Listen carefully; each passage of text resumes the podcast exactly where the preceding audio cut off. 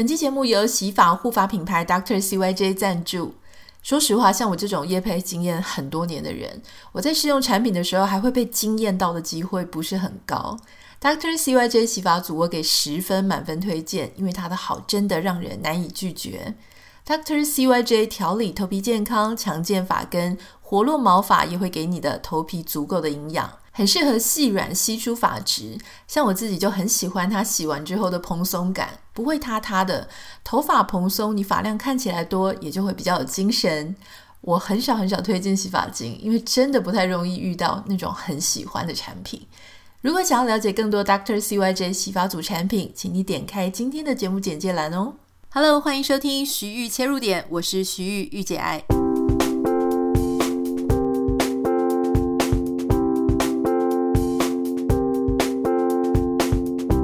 欢迎收听今天的节目，今天很开心，我为你邀请到我的一位朋友，那他真的是非常厉害，嗯，海外跟国际的经验很多，所以今天真的非常开心可以邀请到他。他的名字跟我一样就英英文名字，他是 Anita，不过他是 Anita 陈哦，陈巧英。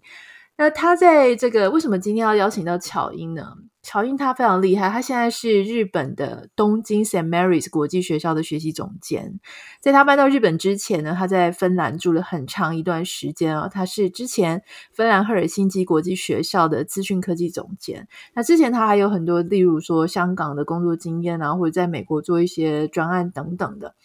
今天想要特别邀请巧英来，是要来聊说，之前我们不是有提到说，在芬兰，芬兰是全世界最快乐的国家啊。可是，当然他在芬兰有非常多的他的想法。而当时我就像一般大众一样，我就问巧英说：“诶，芬兰这么快乐，就是到底有什么秘诀啊，什么什么的？”可是当时我记得巧英他就他没有解释很多，但是我从他的表情当中可以听到说，事实上大家说一个。非常快乐的地方，它还是有很多，呃，也许没有这么快乐的时候。但当然，我觉得今天就是要请巧英来聊，还有他为什么会搬到日本。因为你要想，北欧跟日本，感觉就是漂亮跟安静是很类似的，但是感觉这种社会压力跟教育的方式很可能是不太一样。所以，我们今天来欢迎巧英。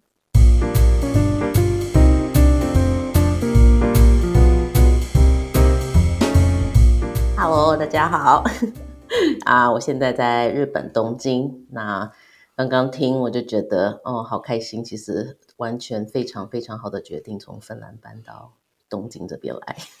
对，我其实那时候也很纳闷诶，因为我会想说，芬兰人家说是最快乐的，但日本人家说虽然旅游很快乐，但是作为一个居民，压力应该蛮大的。为什么你在日本反而觉得非常开心啊？嗯，我觉得那个就是那个研究有一点误导，因为就是他们所谓的衡量幸福，因为感觉不像我们认知中那种情感的那种很快乐。因为那个如果真的是仔细看他，就是他在调查什么，其实会说安全感啦，或者说生活素质，或者是啊、呃、对社会的信任度、社会福利，那那个完全我会说芬兰绝对是第一名，因为他的人权啦、环境或者是。政策、性别平等这些都是都、就是处理的很好。那可是如果我现在说的快乐，我会说我来日本可能很好的决定，可能是嗯生活非常的方便，然后这边所有的嗯刺激啦，或者是嗯我觉得像资讯的接收，那或者我就很很简单的，像我进去日本的超市，我就觉得我在天堂了，就是呃可以呃嗯可以看到的呃食物的。品质或者是选种类的选择跟芬兰就完全不能相比，然后，嗯，对这方面我自己觉得就是一般的生活，每天的生活已经觉得是很幸福的一件事情。哎，我觉得你讲到一个重点，就是大家在讲说快不快乐的时候，其实也是要衡量说你自己到底对什么事情是特别重视。那例如说，像我们真的都很爱吃，喜欢很方便的生活，所以如果你在一个我是不知道芬兰怎么样，芬兰很难吃到亚洲食物吗？或者说，嗯、呃，超市有跟日本有什么不一样，或者台湾有什么不一样，可以比较一下吗？对，芬兰可能饮食习惯就是比较简单一点，就是比较清淡一点。那很多可能我们进去，我记得每个星期去超市买回来的就是很基本的蔬菜，然后肉跟鱼的选择其实不多，那价钱也非常的贵。我记得就是呃，我如果就是我们家一一家两个人，就是很很容易一个星期的那个嗯，怎么讲那个生生活就是那个呃呃超市的那个钱可能杂费可能就是一千欧欧元。那嗯，搬来日本之后，就感觉哎，选择多了，然后可以呃，品质也是感觉都是很好，就是进去你随便拿水果啦，就不用再挑。可是，在芬兰那边就是一直在那边看哪一个比较好，那可能来源食物来源也不一样，就是芬兰可能地理位置那边东西就是可能很多是冷冻的啦，或者是就是嗯，欧洲北欧那边的那边来，它反而其呃对于欧洲其他地方的食材。嗯，接触其实不多。嗯，对。他们是不是很多要靠进口？比方说像水果啊，或是一些肉类。对，那就非常的贵，或者是他们可能那个时候、嗯、呃选择有限，还是怎么样？就是你看去去南欧啦，看到的那些水果，其实北欧有少少少见到。嗯，感觉选选择种呃种类真的选择不多。那他们的食材或者是他们的呃料理的话，就是很简单，怎么弄就是，你可以进去芬兰的超市，一整排的超市，一整排都是鲑鱼，不同的处理方式，高温、低温烹调、烟熏，嗯，就是反正就是大家都在狂吃鲑鱼就对了，嗯，对。那呃，其实其他的海鲜也种种类其实也不多，就是你要看到，像呃，你想想象台湾的超超呃菜市场啦，或者台湾的那个鱼呃海鲜类那边的话，那个种类就是多多选择很多。嗯，我我觉得很有趣，就是呃，大概也是全球吹起一个风潮，就是大家想要去知道说哪里是最快乐、最幸福的，然后教育制度最好。那我记得我在小红书上面，我就看到很多中国的人，特别有一个。呃，有几个那种账号的叫博主吧，我不知道。呃，嗯、他们会说他们带着孩子裸辞，就是说他们从工作上去辞职，带着孩子，带着家人就搬到芬兰去。然后，但实际上他为什么可以在那里定居，我不太确定。但是他就提到说，他们物色了好多全球各地的一些学校啊，教育制度。后来他们发现，芬兰就是孩子非常的自由自在，很独立自主。那跟亚洲的学习呃环境不太一样。例如说，他提到一个我印象很深刻，他说，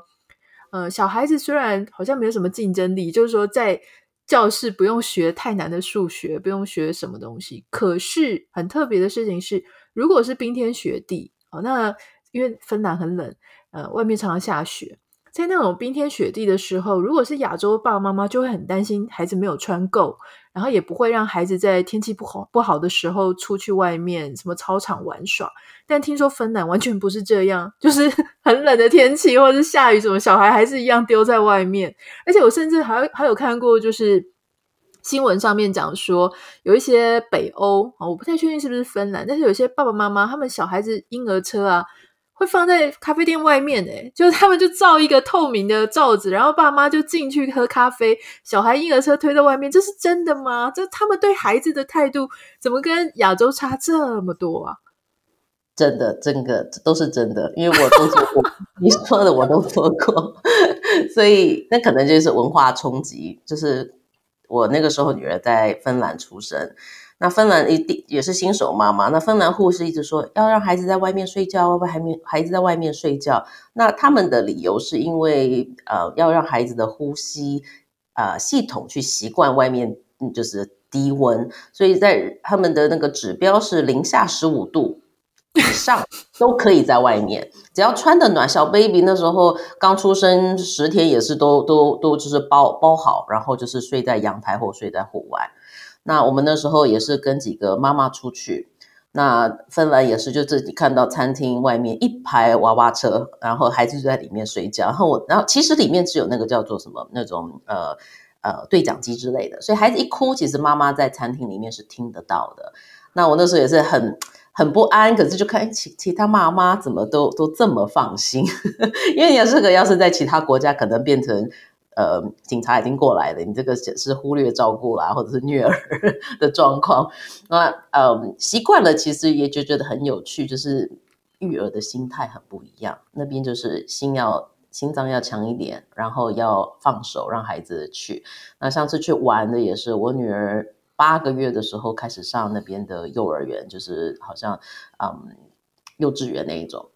那八个月孩子还不会走路，下雨天倾盆大雨，照样摆在外面那个公园里面两个小时。那我可能后来已经习惯了，可是当阿嬷来的时候，哎呦，就唔甘咩，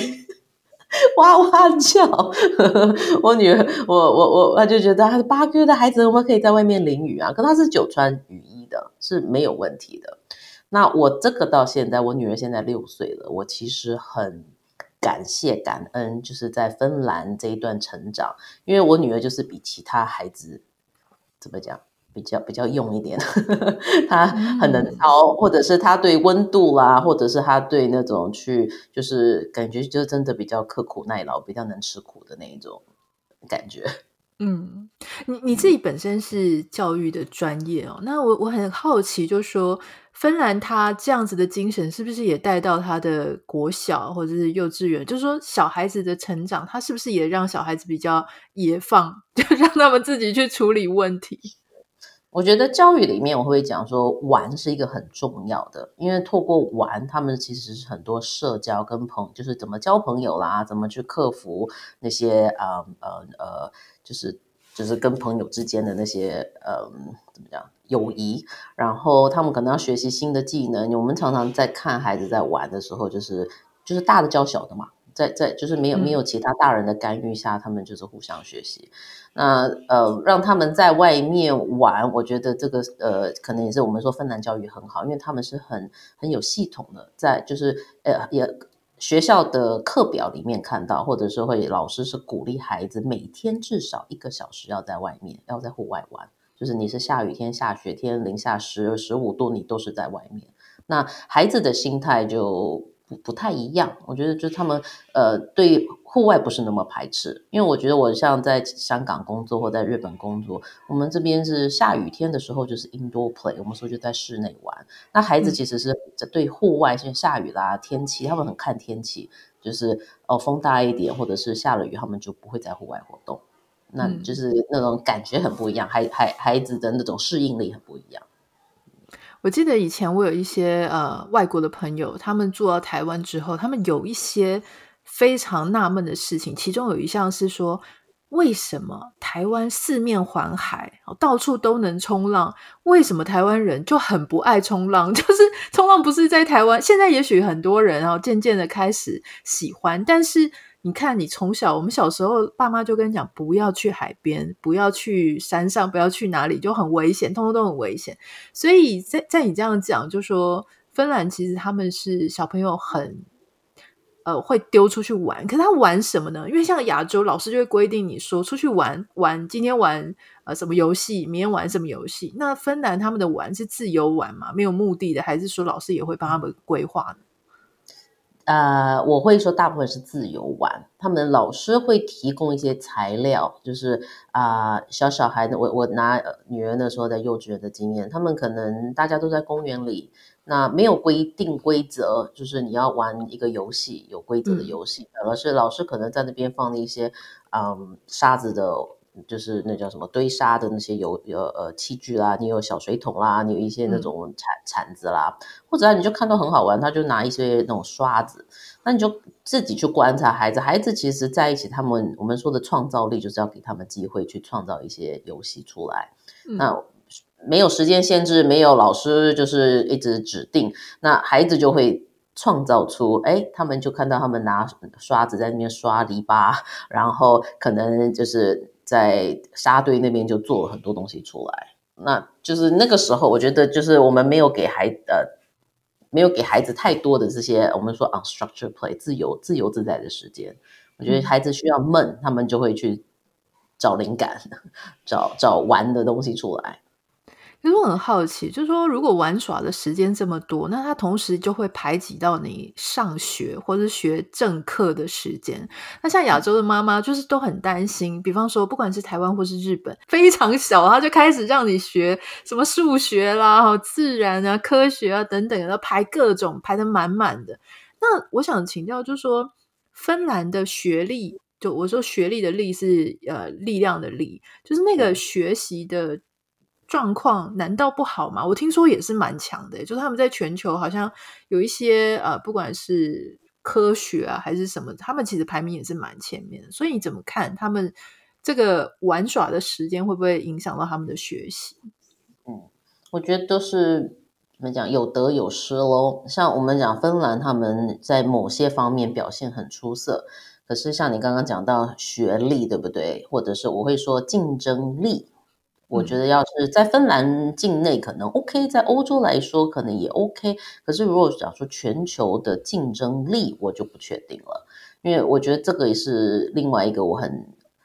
我主要搬来日本的原因。我希望我不是想要培养孩子有竞争性。就是我不想要他去到处去想要跟人家竞争，不是。可是我希望可以培养孩子一个竞争力，就是他要有世界观、国际观，他知道呃文化的不同，他需要呃做其他事情。那芬兰这边，因为我我觉得像我们讲说，芬兰的教育系统很好，可是其实每一个国家，你要是仔仔细看他的教育系统或教育体系，其实是为了他的工作，就是以后国国家的那叫什么，嗯。工作需市场需求去设计的。那芬兰其实主要还是比较农业。那他们现在有在改变政策，希望朝啊、呃、观光啦，或者是嗯、呃、教育，还有我们说什么媒体发展创新这一块。可是，一般来说，我我的观察，我自己本身的观察就是，你看整个欧洲放眼看过去，其实芬兰人比较倾向留在芬兰。他们去欧洲的话，如果他们要找工作什么话，就机会。竞争力没有人家好，那你要再放眼国际的话，嗯、你我其实，在也是工作这么多年，其实你要看到芬兰人到处去这样子，国际市场在真的少。那一方面可能是他们人口少，有可能是是这个，可是我觉得感觉他们的表现没有其他地方出色，所以我不知道这样讲能不能就是像日本来说的话，我譬如说搬来日本哈，一样是国际学校系统，可我已经看到整个。啊，你刚刚说，哎，他们竞争性比较强，从小就是比较开始训练，是真的。因为像不管是学科上什么，嗯嗯。比如说数数学啦，或者是语言啦，啊呃科学，就整个大环境有的机会是非常的多。那我我希望可以给女儿很多可以选择的机会。那我已经知道，就是不要去被那个竞争心吸引进去。那所以就是爸妈的角色要去去做一个平衡。我我们其实已经看到，像六岁的孩子，我我女儿已经很多同学已经在做奥运的溜冰的选手训练了。天哪！他们是。一个星期，呃，五天哦，早上四点半起床，然后就去早上溜冰一个小时，然后再去学校，然后下了课再去训练一个小时。那一个星期五天，然后那个六岁的孩子已经在做这样的训练。那不是只有溜冰哦，啊、呃，游泳我也看到了，就是在我女儿的那个生活范围内，已经有孩子已经开始在做奥运的训练了。哇，就是、这真的很竞争，这在芬兰应该不会有吧？对对，这个在芬兰绝对不会看到，因为芬兰这真的是朝全方面发展。那这个我可能跟我的教育理念也比较像，我会希望说，哎，你什么都该试试看，你得试了，你才知道你喜不喜欢。嗯，那可是我是喜欢，比如说日本这边的环环境，女儿想要学滑板有滑板，她想要去学溜冰有溜冰，就是她可以投呃给一个全方面的，就是很很容易的资源可以拿到。芬兰来说，其实资源又少一点。然后他们可能比较倾向，因为冬季长嘛，冬季活动很多。就是我们来日本说，你刚刚说，哎，冲浪，在日本、嗯、芬兰就少人去冲浪，因为就是地理环境的的的局限。嗯，对。我我觉得一个国家它的人民比较少移到外面去，其实有几种，可能有几个大的原因。第一个可能是语言，像我觉得在台湾，很多人是问题是出在语言，可能是英文不够好啦，或是第二外语不够强啊。那我知道，就我所知，北欧的第二呃英语其实是非常能力是算很好，所以我猜可能绑住他们的并不是语言，但另外一种就是很有可能就是因为他这个国家的福利非常的好，那他也不太需要去呃觉得说不行，我们国家会倒了，就或是我们国家有的旁边有一个风邻居，这样让我们必须要赶快移到别的地方去哦，他们可能没有这个威胁。哎，好像也有了。最近他们很认真在加入那个 北约哈。对，对，那那你怎么看？就是说，为什么北欧的这些国家的英文可以学的这么好？因为我很惊讶，因为像我一些朋友，瑞典的啦、挪威的啦，当地人他们的英文是极好，就是好到你觉得说，哎，你是从小就在学英文吗？可是事实上，他们跟我们一样，他们也是求学的时候才在学。可他为什么语言能力能那么强？我觉得一个可能是真的是，比如说我们说那个呃，phonetic 那是怎么讲？就是他们的语言的那个系统有很接近。因为我呃，像瑞典语跟英语、德德文其实非常的相似，我觉得真的有帮助。就好像他们说韩国人跟韩国人去学日文也会比较容易，因为他们文法很相近。那中国人去学日文，哎，他们汉字上面有优势。那我觉得北欧那一边国家，可能因为他们还是以字母字母这边系统，他们需要学的时间比较怎么讲，就是类似相似，所以他们学的比较快，比较好。那环境，我我环境来说，反而我比较惊讶，是我记得我刚到芬兰的另外一个冲击是，到处看到的他们的语言能呃口语能力很强。英英英语，可是我看到的文字全部都是芬兰语或瑞典语。像我去了医院里面，我完全不知道我去哪里，全部都需要去用问的。所以，啊、所以那个是一个比较像去进去超市，我看到的就是四个语言：芬兰文啊、呃、瑞典文，然后丹麦文，或者是那个呃挪威文，就很少会看到英文。好奇怪哦，因为他们其实只要写一个英文，就所有的人都懂，但他们还是会去选择去写各个国家的语言，嗯、因为他们可能那边，嗯，呃，怎么讲，收到的那些产品，可能就是他们自己有北约、北欧有一个那个怎么讲，呃，有一个系系统在那边跑，所以我说，就算我们要拿到呃法国的东西，其实很少，就是超市啦什么要找到西班牙的东西也少。哦不像说，哎，我要是今天住在丹麦的话，我可以拿到整个欧洲的东西。嗯，对。我我觉得你之前跟我讲过一个故事，我觉得我印象超深刻的，就说你说你带孩子去。像类似美国这种 Target，就是那种卖很多玩具的一个商店里面，然后你说小孩子在那边玩，那你知道在美国或是台湾，或是我知道的很多的家长，就是带去，然后因为小孩子就会说我要这个，我要那个，然后爸爸妈妈一定是每次去一趟就会买至少一个，就塞小孩的嘴了，就是叫小孩不要吵，然后那一天晚上就让他玩那个新玩具，可是每一次小孩就会一到那个店，他就觉得他可以买。他就觉得反正这是一个习惯，但你说你女儿只会在那个商店里面，就是在当下的时候玩，但是你会要求他说不可以马上买，要回去思考看看。我觉得这一点很有趣，因为其实大家都说北欧啊、芬兰的这些家庭，他们东西很少啊，很节约、很简约。那可是你知道，一有小孩，你的家就很难，很简单又很简约。但显然，在你家你是可以做到这件事情。你可以，你可以跟我们分享吗？这是一个什么样的一个教养的哲学？嗯，我觉得我会想到两件事情，一个可能就是家庭的那种，这个叫什么？这就是规矩咯。那可能从小从小就是规矩定好了，我们就是出去只是看不买，那就重复重我女儿从来没有买到过，所以她大概也放弃了。那另外一个可能就是爸爸妈妈自己的购物习惯啦，或者是就是因为我们是说家教，家教其实家庭教育很重要，是爸妈的呃行为，就是你就是一个模范嘛。像你说你叫小孩子不要用手机，可能你自己一直用，那你就很难去。教孩子，那可能我自己本身可能物欲比较低一点，我我也不太爱买。那呃，就是他我女儿可能也没有看到那个习惯，就是哎，我们出去一定要带个什么东西回来。那我我讲的我也看过，在芬兰有一些就是家庭可能玩具也是很多。那我觉得就是每个家庭的价价值观可能不太一样。对，那我们家可能就。比较注重经验吧，不是说我们不花钱，我们花钱去旅游啦，去玩啦，或者是我会很愿意花钱让孩子去学东西，就是去体验，就是我们去跑跑博物馆啦、美术馆，或者是去他想要去看音乐剧、想要去看表演什么的那种钱，我们很舍得花。那现在像像圣诞节，我们也不会特别要什么，因为我觉得像孩子，你有圣诞节你想要要什么，他其实平常已经没有要东西，你想硬要他开一个单子出来，其实也。难。对，所以我们通常可能就是我女儿会说，哦，她想要啊、再去哪个餐厅，想要再去迪士尼一次，想要再去哪里。我们的清清单会比较倾向，她说，哎，就是去去体验比较多一点。那我自己是喜欢这样子的，怎么讲教育方式。这这真的是一个很好的提醒诶，因为很多时候我们都会觉得说啊，物质最简单了，就说像美国有一个，美国就是有一种叫做 registry 嘛，就说你可以呃，你要送什么东西给他，那对方他已经先把 list，他把清单都已经列好给你了，那。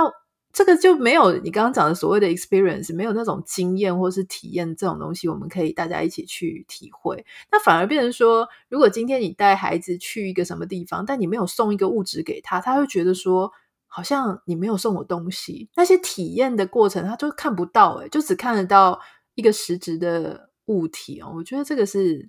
很有趣的一个提醒。那。我我想问哦，就是说你当时搬到日本的那个时间点蛮有趣的，就是你是在疫情的期间，疫情的开始你在芬兰，疫情中间在二零二零年八月的时候你搬到日本，因为那个时候一切都在非常不确定。我知道你那时候折腾了一段时间，那但是我觉得它有趣的事情是你同时看到芬兰的学校防疫跟日本的学校、亚洲的学校防疫。你可以跟我们分享一下，就是说从这件事情的角度，你觉得芬兰跟日本他们在面对学童和家长，他们有没有一个根本上逻辑上的不太一样？嗯，我觉得疫情这一波，就是因为真的就全世界都没碰过嘛，然后教育前线也是，我我会说芬兰跟日本一样，大家都一一个乱，一个乱字，因为就是前所未有没碰过。那我也记得最初期，芬兰人也没有想象中这么冷静，或者是我们一直说他们一直很信任政府。初期也是整个教师工会跟政府啦、教育局真的是吵翻天。那后来是慢慢的就是全全全世界都就是一样，都是要过过过那一关，过完之后大家开始想解决方方法。我比较欣赏是芬兰那一边，他们因为他们的教育理念或者是他们处理方式，就是先照顾最弱势的孩子。我们平常有些孩子需要，譬如说社呃社交情绪的关照啦，或者是呃低收入户孩子没有东西吃饭，或者是学习障碍的孩子，呃身心残障孩子，这些他们都照顾得很好。那反。可是有一些政策我又不是很明白，因为那时候你记不记得有一段时间大家也在争戴口罩不戴口罩这件事情？对，对那这一这一个我后来真的反思，我我记得那个时候学校是说老师别戴口罩，戴了口罩代表，因为呃欧洲那边的印象是你戴口罩就代表你是生病的，不是防疫，嗯、就是就是代表你生病。那嗯。老师如果戴口罩，其实是给孩子一个好像很恐惧的状况。那反观是，可能是文化不一样。日本这边就是大部分人戴口罩，所以我那个时候那个 transition 从我在芬兰在路上在超市戴口罩会被芬兰人骂，说你生病你就回家，你在这里干嘛？嗯、这种冲击到日本这边来，感觉我就觉得啊，我找到我的地方，我融入了。就是比较比较安心，或者是觉得哎，大家大家大家感觉比较一致一致性，比较比较比较没有那种比较突出那种感觉。然后上课这一方面的话，我记得芬兰还是有优势，因为人口真的少很多。我们那时候赫尔辛基是多少？六十万人，可是我们东京这边是三千万人。那你讲说硬体设备，或者是老师的师资，或者是上网有有没有办法上网？芬兰那边感觉起来，你要是分析整体来说是比较顺利的。那是因为十几年来他们的那些部署，就是他们的整个芬兰境内，呃，网络很好啦，或者是孩子总是有资源。哇，日本这边一团乱，一团乱，是因为那时候临时就是关学校，一关。啊，um, 日本这边呢，其实很多不像外面想象中那么高科技，他们这边什么都还是要个盖个印章啦、传真机啦，嗯、就是传真机，我觉得这个蛮夸张的。夸张，这边真的那时候疫情初期，他们通报全部是用传真机在通报，我整个是傻眼。然后呃，一关校雷，就是太多的社会问题全部浮现出来。芬兰那边。家庭可能有主要照顾者，就是家庭资源非常足够。日本这边很多就是没有办法在狭小的空间或者是支援孩子上课。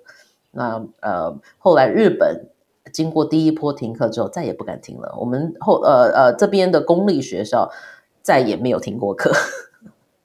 对，那芬兰那边的话，就感觉因为老师的素质高，他们可以就是转。就是马上就是转转换那个教学的方式，然后比较灵活。那他们又有他们所谓的硬体或者是呃线上的一些软体的设备，所以那边感觉后来呃空间弹性比较大，就是他们可以停课啦，或者是复课停课复课，就是有一段时间学校是这样子上网呃网课或者是实体课这样子在在切换。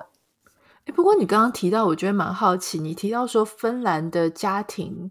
系统反而有可以支援，可以支撑。可是，一般来说，我们会觉得好像是日本家里有妈妈，可能是家庭主妇，所以日本感觉比较有机会。但是，照你这样讲，好像刚好不是，刚好是相反。那芬兰他是用他的社会福利在做这个家庭的支撑吗？还是说这两者之间？嗯、因为我很好奇，家长对这件事情的想法到底是什么？想法跟做法？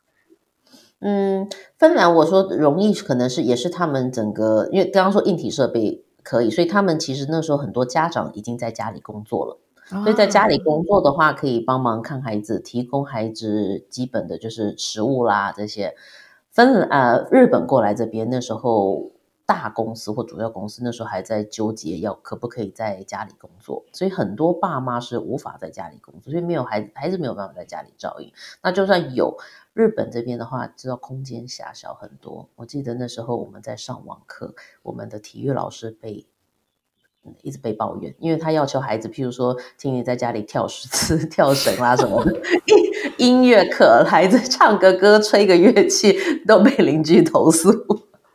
他们住公寓啊，而且我觉得日本感觉好像楼地板应该也不是很厚哎、欸，没有，他们的隔音很糟糕，所以我记得我们那时候上体育课跟音乐课的网课是被被整个学校是一直被投诉 啊！天哪，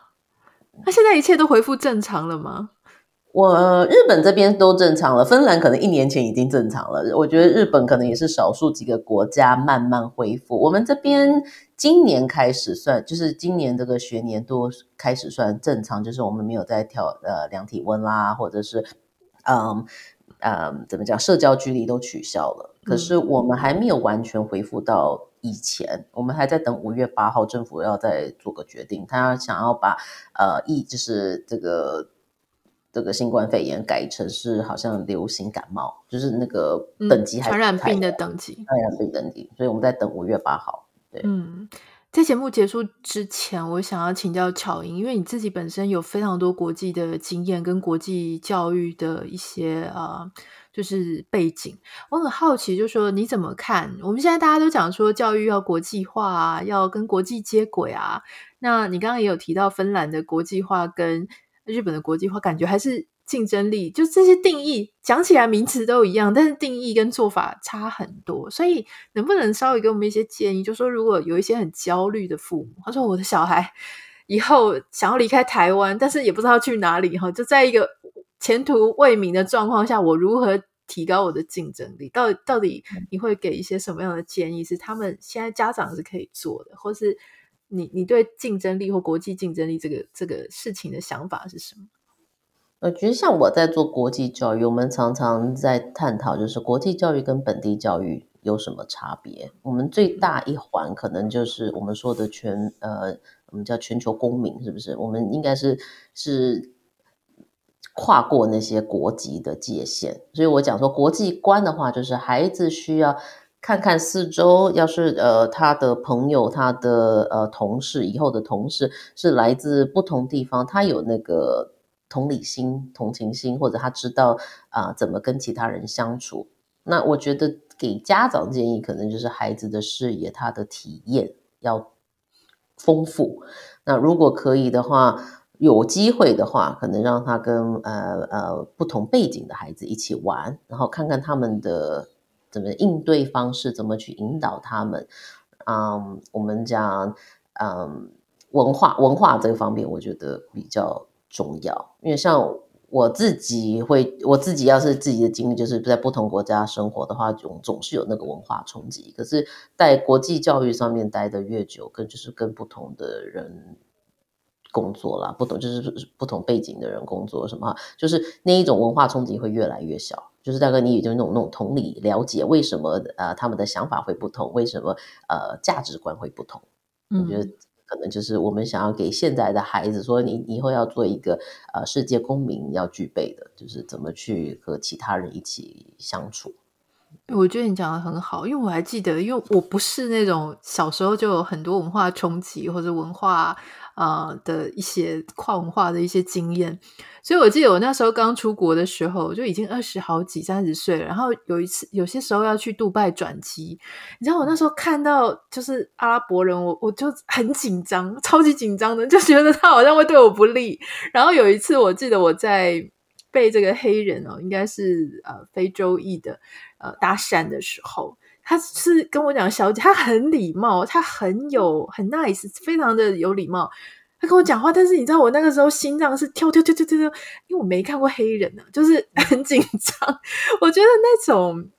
那种现在想起来，觉得自己超级不礼貌的，或者说自己怎么会在那个状态下，然后觉得说人家好像跟我有那么大的不一样。那现在想起来觉得很好笑了，就说。对啊，所以你会希望小孩子常出去走一走，对不对？就是出去看一看。对，对，然后像像可能因为自己做国际国际教育也是，像我会我也很喜欢去观察，就是不同孩子他们的背景，因为像我们很多嗯，那个叫什么呃大使馆的孩子，那他们的那种生活环境，可能爸妈是见了面不打招呼，完全不讲话，因为可能是政治上或者是那种立场上不同，可是孩子明明是好朋友。那就很好嘛，就在正式场合不讲话，私底下家庭聚会，他们又是两家是很好的关系，就是那个是很微妙的。哦，就是在台面上大家不可以看起来太友好。对对对，啊、就是私底下哦，孩子又是好好的朋友，对。所以就就像这种，我也然后像你讲的，比如说不同的人人种啦，那我就会很喜欢看到女儿，哎，她朋友有印度人，有瑞瑞典人，有芬兰人，她她可以跟就是呃不呃不同文化的，像呃不同宗教，那我觉得那个那个也是就是理念信念不一样，他给他的那种冲击，他会问一些问题，哎啊、呃、为为什么他说他不相信神，或者是为什么我们要信教，然后就是、嗯、就是他问的问题就是很好玩。对，对我我觉得从朋友当中或人际当中去学习，它是最最第一手的，然后也最自然、最对最自然的经验，而且会影响到他一辈子的。我觉得这个真的是啊，今天真的是非常谢谢你可以来，就是跟我们分享这一些。我觉得这真的是很有别于我们在主流媒体上面听到的一些经验，因为大家就是有时候你会觉得是不是过度吹捧。但是，而且你会知道说，哎，他世界第一，那后面的问卷到底在问什么？为什么他们自我感觉这么良好？你知道吗？我会，我会心里在想说，到底这种是真的那么好，还是自我感觉良好，还是我的国族主义很强，也有可能会让我想要去评他评的很好？这有各种可能，因为量化的问卷不是完美的嘛。那可是我我说真的哦，日那个芬兰人一听到他们是世界第一，每个都笑了。他一定是给成绩给很高啊，还是说他自己很喜欢给十分，然后我们亚洲喜欢给这种五分六分，这这个也是一种习惯，对不对？他们为什么笑？他们常会讲什么？因为他们就是如果把那个幸福改成安全感或者信任度，他们会同意。可是 happiness 就是感觉是比较情感上的快乐，他们不快乐，他们很忧郁的，很闷的。对。我有听说北欧因为实在是日照的时间很短，所以大家常常会有一些情绪上的问题。每年那个报告一出来，就是记得在芬兰，每一个芬兰人都笑了。我们今天非常谢谢巧英，谢谢。如果大家有任何想要跟我分享或跟巧英分享的话，欢迎可以私讯到我的 Instagram 账号 Anita 点 Writer N I T A 点 W R I T R。乔英也是的，妮塔，但是我会帮你把你的讯息就是传达给他。那不要忘记帮我们在 Apple Podcast 跟 Spotify 上面下五颗星，非常感谢你。我们明天再见，拜拜。